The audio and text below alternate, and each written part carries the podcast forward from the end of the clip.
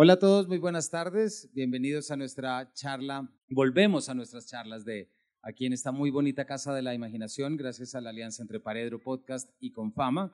Para hoy vamos a estar hablando con una autora aquí de la casa, de la ciudad, con una novela que es muy bonita desde el título. A mí desde que me llegó por el color, por el título, ya me parecía que tenía algo eh, muy especial y así fue tal como lo vamos a estar charlando hoy. Eh, Josefina, bienvenida. Gracias Camilo por la invitación. No, gracias a ti por acompañarnos. Vamos, entremos a saco, como dirían Josefina. Solferino es una novela de correspondencia, vamos a estar, es una novela epistolar, pero es una novela que arranca con algo que es muy de aquí de la región y es que arranca del territorio y de la casa. Es decir, es prácticamente cómo cambia o no cambia una finca, un territorio y quienes lo habitan prácticamente desde 1950 y pico hasta entrado el siglo XXI. Cuéntanos por qué no arrancamos por ahí, para que nuestros oyentes, quienes nos acompañan acá y quienes luego nos van a oír en este capítulo, empiecen a entender un poco de qué se trata y cómo está construida esta novela. Bueno, Solferino, el título de la novela, es una parte, es un fragmento de una finca que es el Solferino. Y es una novela epistolar que cuenta la historia de un intercambio de cartas entre un poeta chileno y una familia campesina. El poeta publica un anuncio en un diario que se llama El Campesino, que dice, eh, chileno quisiera entablar comunicación con algún colombiano. O sea, es como si echara un mensajito en una botella, lo lanzara al mar sin saber si eso va a llegar a algún lugar y esa botellita le llega a una familia campesina que compraba la panela, la carne, en el pueblo y se la envolvían en papel periódico.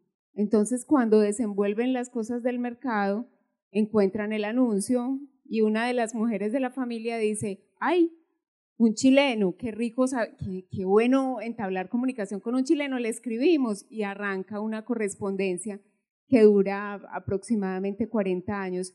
Esta novela tiene dos, em, parte de dos hechos reales. Uno, el intercambio epistolar que efectivamente existió y dos, el Alzheimer del protagonista de la novela. Esta novela es una autoficción, el protagonista de la novela es mi padre. Entonces ahí lo que hay es una autoficción, hay cosas que son reales, hay otras que no son reales, pero es una, es una novela que, que parte, digamos, de la historia de cómo se conforman eh, la ciudad. Eh, que vos lo decías muy claramente, hay una cosa muy, muy propia de, de, lo paisa y es esas familias grandes que van llegando a la ciudad y cómo las van a habitar y cómo empiezan a, habitarlas de manera, muy, de manera particular, con el campo adentro, eh, con todo eso que se trae, con la nostalgia de la tierra, con la nostalgia de la casa, con la nostalgia del alimento, con la nostalgia de, de lo que significa levantar una casa y ver cómo la casa se va destruyendo poco a poco, que es un poco lo que le ocurre al personaje principal, y es de la misma manera que en el momento en que la casa paterna se desarma, se desarma una parte de la vida y hay un momento en que empieza a desarmársele a él como toda la, eh, la columna vertebral del, del, ser humano que viene siendo la cabecita, o sea, su capacidad de recordar, su memoria, lo que es su identidad. Acabas de mencionar, Josefina, muchos temas sobre los que estaremos hoy moviéndonos, ¿cierto? Eh, pero quisiera arrancar, claro, me intriga mucho siempre preguntar cómo se crea la novela y cómo surge la novela. Entonces ya nos acabas de contar, surge también, hay un archivo, es decir, hay una correspondencia real. ¿Por qué no nos empiezas a contar cómo fue tu relación con esa correspondencia? ¿Escribiste tú algunas de estas cartas en algún momento? ¿Cómo ocurre en la novela? ¿O cómo, qué te supuso descubrir eso y que luego se terminara convirtiendo en medio de tu labor de periodista del colombiano, precisamente, eh, cómo te vuelcas a la ficción? Pues el género epistolar era muy cercano para mí porque mm, yo viví en esa finca, viví hasta los cinco años y veía todo el tiempo a mis papás intercambiar cartas con la familia, con mis abuelas, con mis tías, eh, se intercambiaban cartas. Y siempre el poeta chileno estuvo presente, o sea, yo siempre supe de la existencia de ese personaje porque llegaban cartas de él y era un ritual eh, familiar leer la carta que llegaba de Lucho. Entonces yo crecí conociendo esa historia, pero era una historia tan cercana a mí que no me había dado cuenta que era, pues que era, era una cosa tan peculiar, que era una cosa tan particular, em, que ocurriera, que no era normal que, que un campesino conservara una, una amistad durante 40 años con otra persona aparentemente tan distinta y, y, tan distante que entablaran, y ahí me acuerdo de, una, de una frase que alguna, creo que en las formas breves de Piglia leí que decía que, que la correspondencia, eh, que las cartas eran una forma perversa de eh, enlentecer una conversación, porque, porque siempre vas a estar esperando la respuesta del otro. Y eso pasaba y eso pasaba en mi casa y era muy emocionante cuando a la finca llegaban cartas. Yo misma intercambiaba cartas con mis primos todo el tiempo, pues cuando, cuando era niña. Entonces, digamos que, que, que la, el intercambio epistolar era parte, era parte como de la vida, pero yo no sabía que ahí había una historia, yo no me había dado cuenta de eso. Solo cuando pasa el tiempo y entonces eh, pienso en, hacer la maestría de escrituras creativas. Mm, yo pensaba hacerla en, quería irme a hacer o la de NYU o la de Iowa o la de la Universidad del Paso y estaba, tenía ya pensado el proyecto y yo dije, ay, eh, yo voy a contar esta historia que me parece una historia muy extraña que ocurra. Y sucedió que en ese momento justo diagnostican a mi papá con Alzheimer y yo dije, no, yo ya no, yo ya no me voy de este país ni loca porque me voy a perder los últimos años de lucidez de este personaje y no quiero que eso pase. Y esa maestría no estaba en, en Medellín y la abrieron en EAFIT y entonces yo como que retomé el proyecto y dije, bueno, voy a, hacer, voy a hacer una novela y a eso se le sumó el ingrediente, digamos, de la enfermedad de, de, del papá y entonces empezar a ver como su deterioro y cómo se le iba borrando como todo y era, ese era como un intento de recuperar la memoria. Y esa novela tiene muchos amarres en el tema de la memoria. O sea, está todo el tiempo la escritura de las cartas, está todo el tiempo el personaje principal que hace un cuaderno en el que va eh, recopilando los hechos importantes que transcurren en los años y que lo saca de la prensa está también eh, la eh, capacidad de contar eh, las narraciones orales que eran tan importantes, que son tan importantes en, la cultura antioqueña, el contarse, el conversar, el, el tratar de, de, mantener, digamos, la memoria de la familia intacta. Entonces, detalles tan elementales como el intercambio de una carta en la que el, chileno le cuenta que, que, su sobrina ha perdido la memoria y, y, es lo mismo que le está sucediendo al personaje. Entonces, bueno, hay una serie de amarres con el tema de la memoria porque yo creía que esa novela iba a ser una novela sobre la memoria. Y a medida que la fui escribiendo me di cuenta que no era una novela sobre la memoria, que era una novela sobre la memoria, pero también sobre la amistad, sobre la enfermedad, sobre mm, sobre cómo entablar lazos con los otros seres humanos eh, cuando a uno no le queda, cuando uno, uno no tiene la posibilidad de estar cara a cara para ver al otro. El hecho de que sea una novela epistolar yo creo que también cumple con un papel muy importante frente a la temática de la memoria. Es decir, y también como ocurre, ya lo vamos a ver en la novela, siempre hay un personaje que tiene que estar escribiendo. Primero es Sofía, después de Sofía es Hernán, eh, y va cambiando así paulatinamente. Pero hay algo que a mí me, me me llamó mucho la atención, Josefina, y te quiero preguntar porque creo que también es una pregunta por tu infancia. Y es, si hay escritura y memoria y hay estos juegos complementarios, también hay uno muy interesante que es lo campesino y la cultura letrada, que es algo que normalmente no, eh, lo campesino puede estar siempre más conectado con un registro oral, ¿cierto? Cosa que ya lo que tú nos acabas de contar, que surja una, un interés de escritura a partir de un periódico que se abre porque se está sacando una panela, eh, ya hay una magia ahí de por medio. Entonces, ¿por qué no nos explicas un poquito cómo se llega a esa situación en tu familia o cómo se llega en la novela, como prefieras, para que si vivías en una finca y hablas de esta cultura campesina, fuera todo tan letrado y se escribieran tantas cartas. ¿Era normal o es no, no era normal, no era normal. Sin duda, eh, los personajes, y creo que eso hay un intento en la novela de justificar todo el tiempo, eh, los personajes tenían una inquietud, eh, una inquietud intelectual por aprender, pero tenían un personaje que es el abuelo, que no admitía, que no quería que la familia se dividiera y por esa razón no les permitió Em, abandonar la casa paterna para estudiar, sino que decide que permanezcan ahí, pero ellos tienen un interés constante por formarse, porque además tienen unos primos que vienen de Medellín y esos primos se han ido a la universidad y entonces tienen el primo abogado y, tienen el primo sacerdote y entonces ellos siempre están hay una inquietud por, por, por, estudiar, pero hay una prohibición paterna por hacerlo. Eso es muy, ese, ese, ya es un tema literario que es de un calado muy profundo, ¿no? Porque ya de por sí es lo, ¿cómo te puedes, no, no voy a decir liberal, pero también liberar, pero cómo te puedes salir de los supuestos registros que se llegan?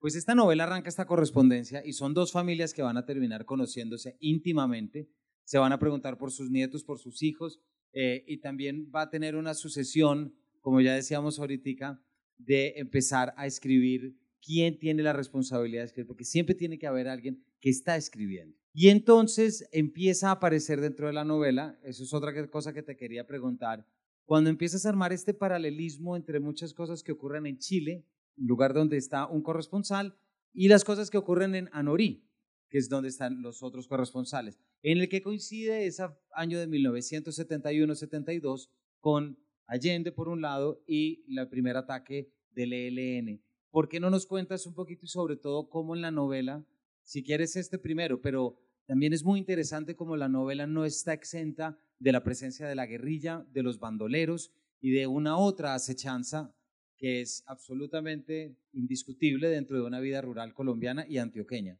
es que si se, iba a, si se iba a hablar del campo no se podía omitir la presencia de, de, la violencia, o sea, de la violencia de los años 50, la violencia bipartidista, pero la, cómo se transforma esa violencia posteriormente con la aparición de las guerrillas y con la aparición de los grupos paramilitares. Entonces eso tenía que estar presente lo que sí fue una sorpresa para mí, o sea, eso fue un hallazgo en la novela. Vea, yo vengo del, mundo del periodismo, entonces para mí la investigación a la hora de la escritura es fundamental. Entonces yo me dediqué a rastrear, a hacer un rastreo y cuando yo descubro que los hechos de la, de la, mm, cuando muere Salvador Allende, cuando Pinochet se toma el poder, ocurren casi en simultánea, o sea, eso fue una sorpresa eh, fue una sorpresa para mí. Yo dije, pues qué coincidencia, estos dos personajes finalmente tenían una vida eh, intelectualmente muy distinta. El poeta era un hombre con una formación intelectual, el otro era un campesino, pero ambos vivían en una finca eh, y estaban enfrentando unas situaciones particulares. Mientras, digamos que había triunfado la izquierda en Chile, en Colombia estaban casi o sea, la operación Anorí fue la operación que casi acaba con la guerrilla del ELN. Ahí mueren los hermanos Vázquez. En esa operación queda uno, que es el que está todavía viviendo en Cuba, pero fue el momento que más cerca estuvo el ejército colombiano de acabar con, digamos, con, el, con, la, con la izquierda representada en la guerrilla del ELN, ¿cierto? Entonces eso me pareció una, una cosa eh, una coincidencia que yo dije, esto es un filón que yo, que yo tengo que, trabajar. Entonces me dediqué como a leer y a entender la operación Anorí, que casi leerla y entenderla es era ir a buscar unos registros de prensa en los que se publicaba lo que había sucedido. Incluso me tocó hacer cosas como yo no, yo no volví a Anorí, no he vuelto, bueno, volví hace poco, volví en agosto de este año pero no había vuelto, entonces empezar a buscar personas que me contaran, entonces yo era pegada del celular hablando con el señor de la Casa de la Cultura o con algunos personajes que todavía mi papá recordaba y tenía en la cabeza para que me contaran, porque mi papá ya lo había olvidado, cómo había sido la operación Anorí. Entonces era oír, era recoger testimonios, testimonios, y yo decía, esto por lo menos no es un registro periodístico porque, porque aquí hay cosas que, que, están, que, que, no son reales, que son la memoria de las personas, y ahí vuelvo al tema de la memoria, porque es que la memoria es una cosa absolutamente subjetiva. Y por eso ese libro y por eso esa estructura está armada en pedacitos, por eso tiene cartas, por eso tiene cuatro narradores, porque la memoria uno la construye y nadie le puede decir a usted que lo que usted se acuerda no es verdad. O sea, es, la memoria es un asunto de fragmentos, es un asunto eh, que se construye con trozos, con trozos de, recuerdos, con trozos de olores, con trozos de, situaciones, con colección de, colecciones tan simples como un objeto que detone un recuerdo, ¿cierto? Entonces, ahí yo decía, siquiera estaba haciendo una novela porque si fuera periodístico esto no, no era tan, yo me encontraba contradicciones en lo que ellos decían y yo decía, bueno, finalmente no me importa porque me están dando la información que yo requiero, así lo recuerdan, y esta es una novela sobre la memoria en la que no importa mucho si, si, si, si es verdad o no es verdad. No, te lo entiendo y justamente te iba a preguntar eso, Josefina, porque esta es tu primera novela, eres periodista eh, y entre el registro periodístico, como sabemos, y el registro de la ficción, tú no lo acabas de explicar. ¿Te fue fácil soltar eso o qué, mecanismo usaste no te voy a preguntar aún sobre la estructura epistolar, porque esa ya es otra cosa que es como lo armaste, pero ¿te resultó sencillo porque se trataba de un tema personal que te tocaba? ¿Te resultó eso más sencillo soltar una serie de rigores periodísticos para poder darle pie a esa autoficción? ¿O viste en algún momento o te viste en problemada en algún momento y no ser capaz de soltar los vicios de una por los vicios de otra. No, yo nunca tuve inconveniente con eso porque tenía muy claro que iba a escribir una novela. Yo no quería hacer la versión periodística porque, entre otras cosas, cuando empecé a escribirlo, ya no tenía, no tenía fuentes en Chile para corroborar cosas. Eso va a ocurrir en el momento de la escritura. Me voy a encontrar, o sea, se me va a aparecer la Virgen en el momento de la escritura porque por allá un día yo voy a decir, no, o sea, me están haciendo falta datos, ¿yo qué voy a hacer? Y me acuerdo que había conocido una periodista chilena en un viaje, entonces yo la busco por Facebook y le digo, Soledad, estoy escribiendo una novela sobre esto, esto y esto, y necesito ayuda, necesito que alguien me ayude a rastrear a la familia de una persona en, en, en Parral, en Chile, en Catillo y ella me dijo, pues mira, yo ya vivo en Argentina, pero yo te eh, contacto con un periodista de la tercera, eh, habla con él. Entonces yo busco al periodista de la tercera, le digo, mire, yo estoy haciendo esto, yo le propongo a usted un negocio. ¿Le gusta esta historia? Y me dijo, no, pues me encanta. Yo le dije, listo, si usted quiere, la escribe en la tercera o se la escribo yo y usted me ayuda a buscar a la familia de este personaje. Y Matías me dijo, no, yo la escribo. Y yo le dije, listo, yo le doy toda la información, usted escribe la historia y Matías se vuelven los ojos y los oídos, mis ojos, mis oídos en Chile. Matías va hasta Catillo, va hasta Parral y encuentra a la familia de, este personaje. Y entonces eso me ayuda a, contar un montón de cosas, pues a entender, a armar la historia en la novela. Nunca, la novela siempre va a ser la búsqueda de la familia y eso nunca va a aparecer en la novela y a mí ya no me va a interesar contar eso, pero para mí, a mí me da una cantidad de información que, que está ahí de manera subrepticia, pues está, está oculta en, en, en, la novela, pero que me sirve para armar, que me sirve para tejer la historia. Quisiera devolverme un poquito a, a lo que nos mencionábamos ahorita, Josefina, del, del 73, del ELN, porque también es una novela que va más atrás en lo que es la historia violenta, porque hay otro episodio en 1952-1953, cuando la familia tiene que abandonar la casa eh, porque llega la chusma. Es decir, cuando llegan los bandoleros, cuántas historias no tengo. Mis padres también tienen historias de que estaban en Manizales o en Pereira y decían apague las luces porque viene sangre negra y eso suponía salir corriendo inmediatamente con todo. Eh, ¿Por qué no nos cuentas también? Porque eh, eso muestra que no solamente es desde el 70 y después lo que va a hacer la familia en Medellín frente a Pablo Escobar y frente a todo lo demás.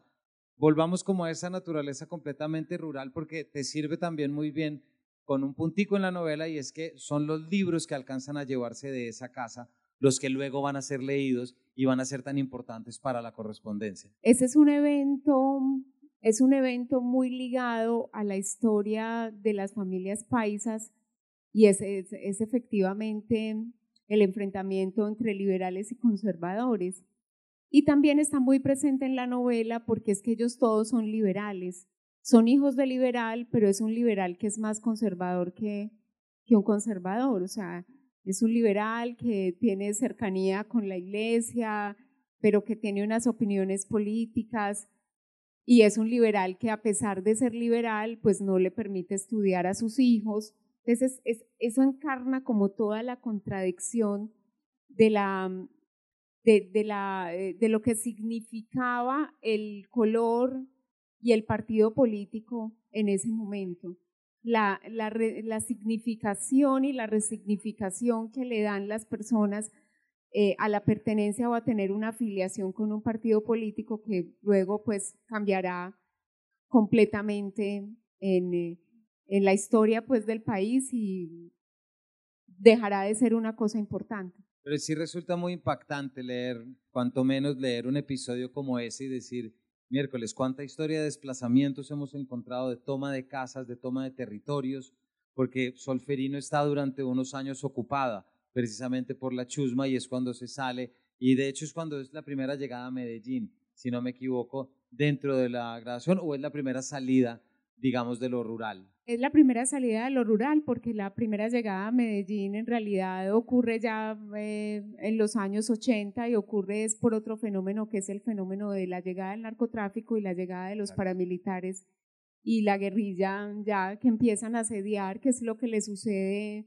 pues es el fenómeno de desplazamiento que ya todos, pues como las generaciones de nosotros, que no, de nosotros conoce bastante de cerca, pues hemos vivido más, más de cerca.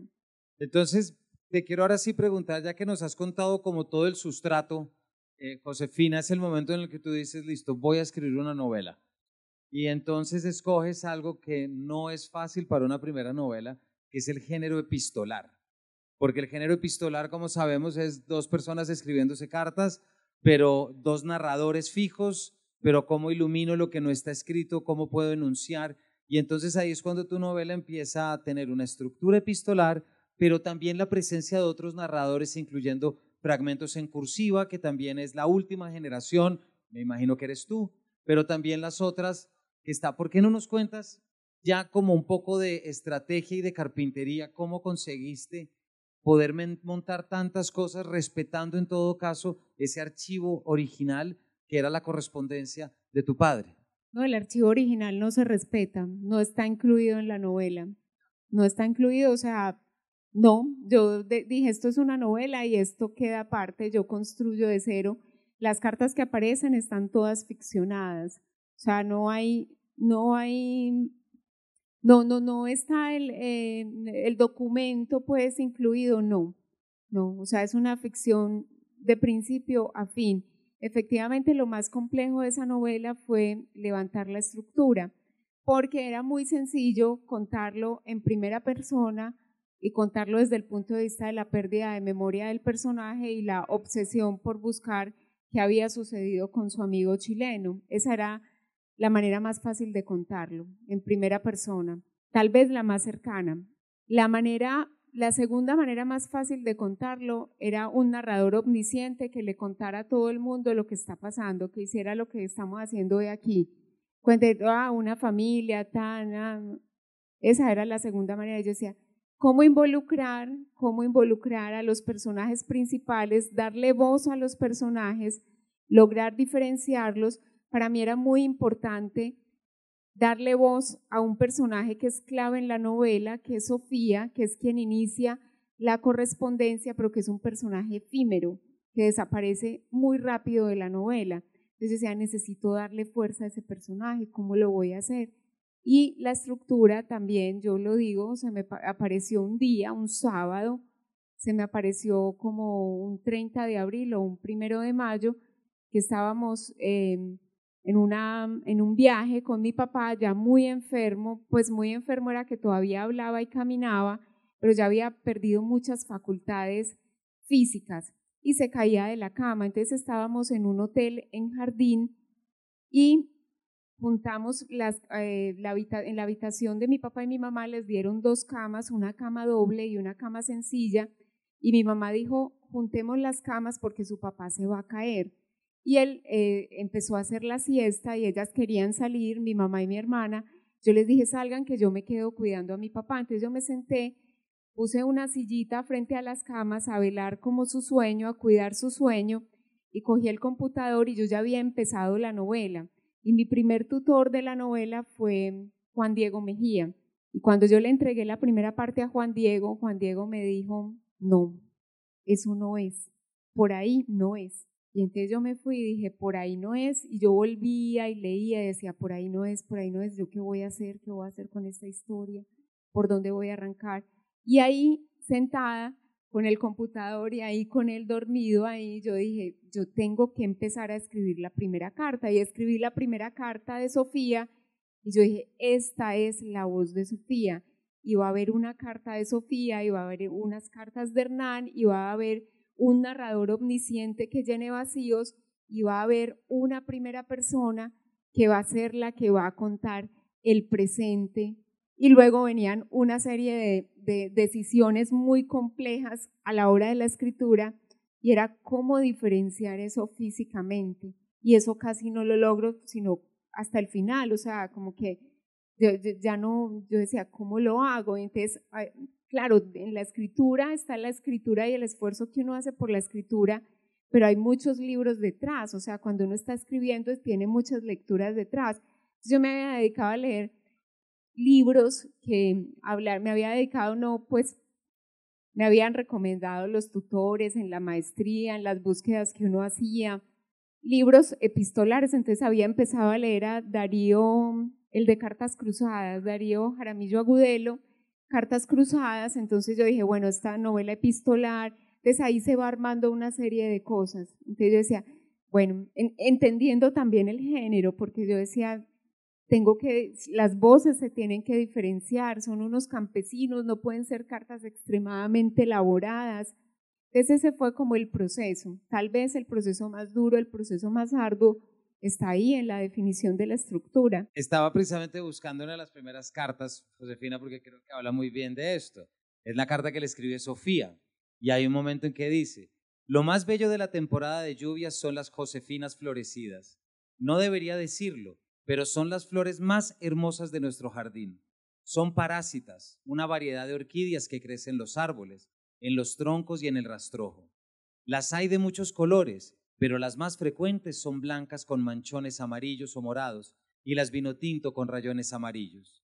Hernán ha traído del monte varias y debo decirle que son delicadas y caprichosas. Florecen poco, pero en abril y mayo nunca faltan.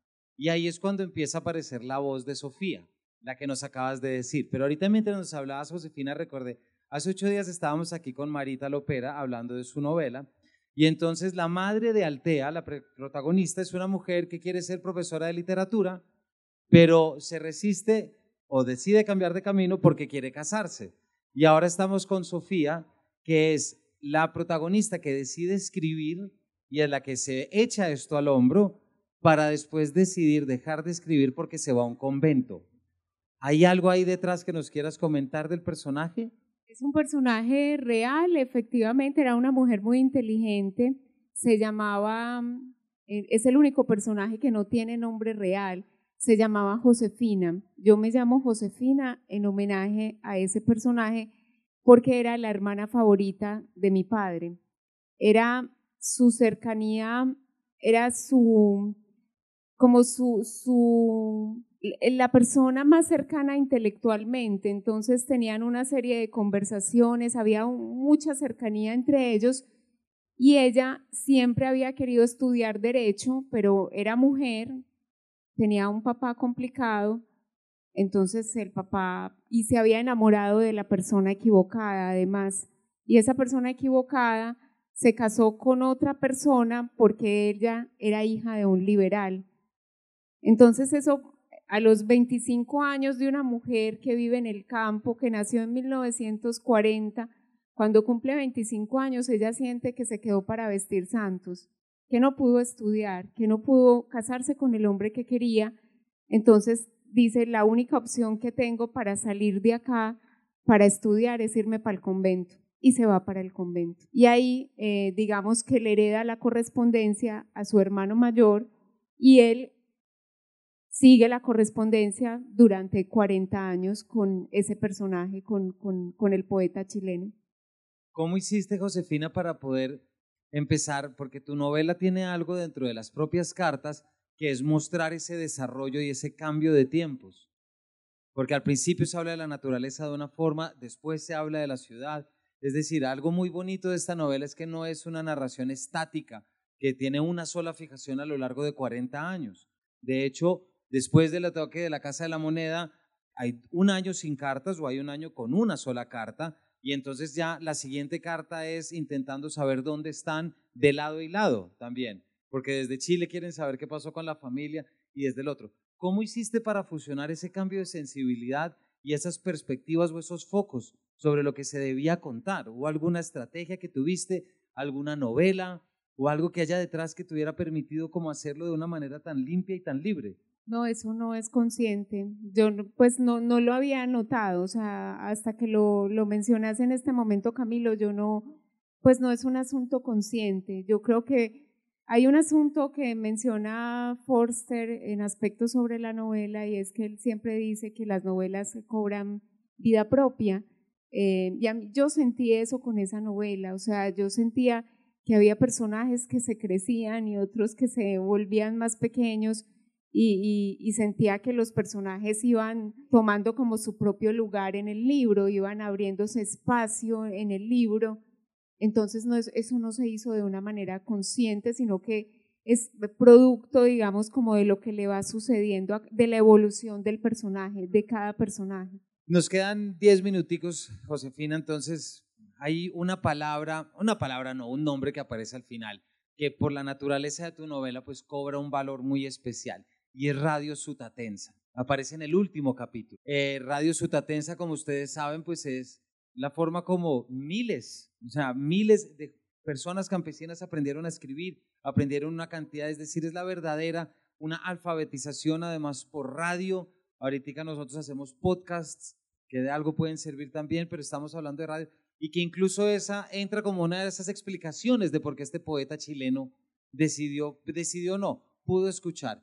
Eh, ¿por qué no nos cuentas un poquito lo que para ti implica como esa mención? Porque entre lo oral y lo escrito creo que un nombre como eso y recuperar algo tan importante como eso, pues no es desapercibido y, tiene una fortaleza muy grande.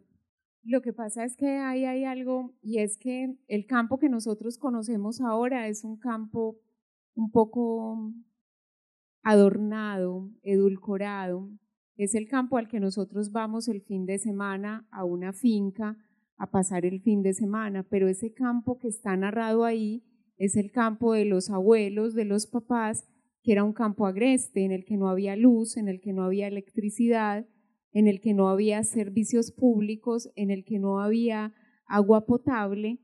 Era un campo complicado, era un campo al que había que dominar. Era, yo lo digo charlando, o sea, a mí a veces me dicen que si tengo fotos de la infancia, yo digo, tengo cuatro fotos porque yo vivía en la selva húmeda tropical y allá no había cámara fotográfica, pues. Y sí, efectivamente, o sea, ese era un campo el que había que dominar, era un campo complejo. Entonces, digamos que no hay, no, no había otra manera de comunicarse que no fuera la radio, que no fuera ese periódico que se llamaba El Campesino, que no fuera el cura, diciendo los domingos en misa lo que estaba pasando en, el mundo. El cura es el que les va a contar, que se, menciona en el libro, es el que va a decir que pasó el 9 de abril del 48. Es el cura en misa por orden de Monseñor Builes que va a decir tienen que salir a acabar con los liberales porque es que miren lo que pasó lo que pasó en Bogotá, pasa el Bogotazo y hace además una interpretación de religiosa sobre el hecho, sobre el asunto. Entonces ahí Esas son las maneras en las que se forman los campesinos y Radio Sutatensa era fundamental para los campesinos. Era la manera de comunicarse con las veredas, con saber qué estaba pasando en el mundo. Yo estando chiquita, los cinco primeros años de mi vida, a mí, mi abuela nos mandaba unos vestidos muy hermosos, ella cosía muy bonito y nos mandaba unos vestidos hermosos y mi papá nos los llevaba y nos vestían los domingos para misa y nos sentaban en el corredor en una banquita, vestidas a mi hermana y a mí, con los perritos aquí, y nosotras con esas ganas de jugar, además encantadas con el vestido, y nos decían, cuidadito pues se va a ensuciar el vestido que le mandó la abuela, este, estamos en misa, y la misa, estamos en misa, era que estábamos oyendo la misa en Radio Sutatensa, y entonces, y, y se acaba la misa y nos decían, se quitan los vestidos para que puedan seguir por ahí, pues para que sigan, para que sigan en el monte, pues, porque en realidad mi hermana y yo éramos unas niñas de monte, pues, subiditas en los árboles, acá, pues niñas que montadas a caballo desde que nacieron, o sea, unas niñas, sí, unas niñas muy distintas a las niñas que van a llegar a una ciudad a estudiar a un colegio de monjas en el que las van a encerrar desde las 7 de la mañana hasta las 12 y media del día y ellas están aterrorizadas porque nunca habían visto tantas niñas juntas. O sea, ahí se narra en uno, en uno de los capítulos la angustia por separación que, sufre una de ellas porque nunca se había separado de su papá y su mamá y le toca llegar al colegio.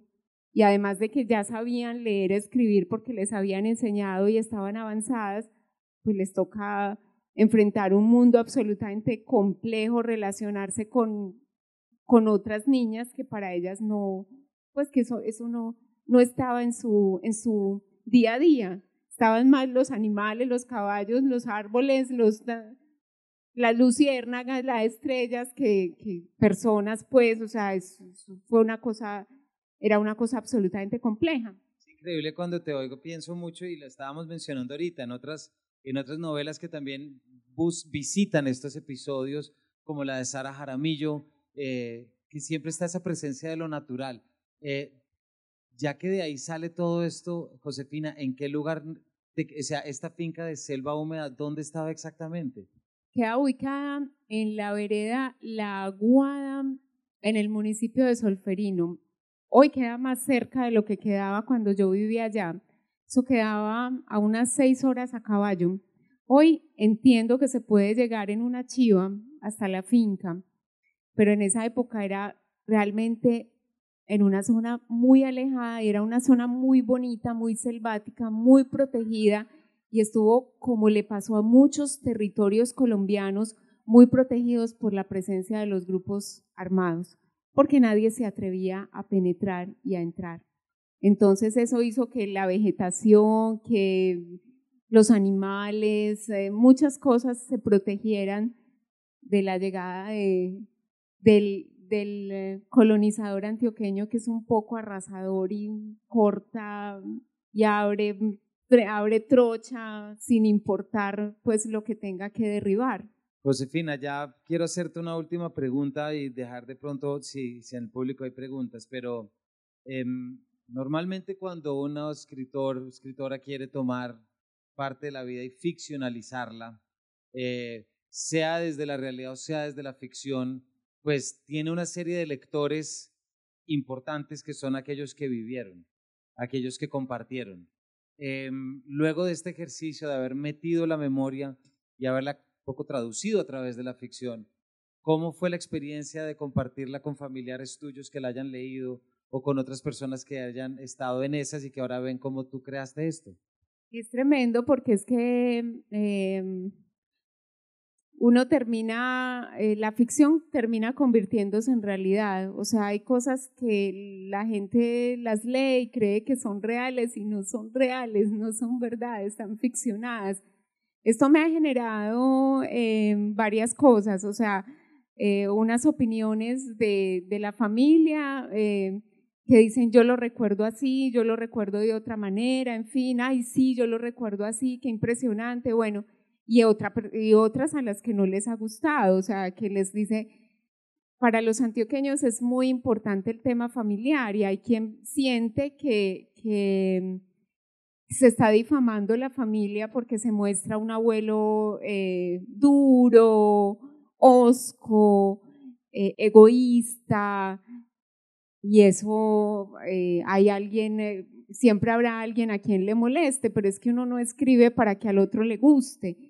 Quien pueda entender que en la literatura hay un pacto ficcional entre el lector y quien escribe, en el que yo le estoy contando una historia y mi función es que usted se la crea, sea verdad o no sea verdad.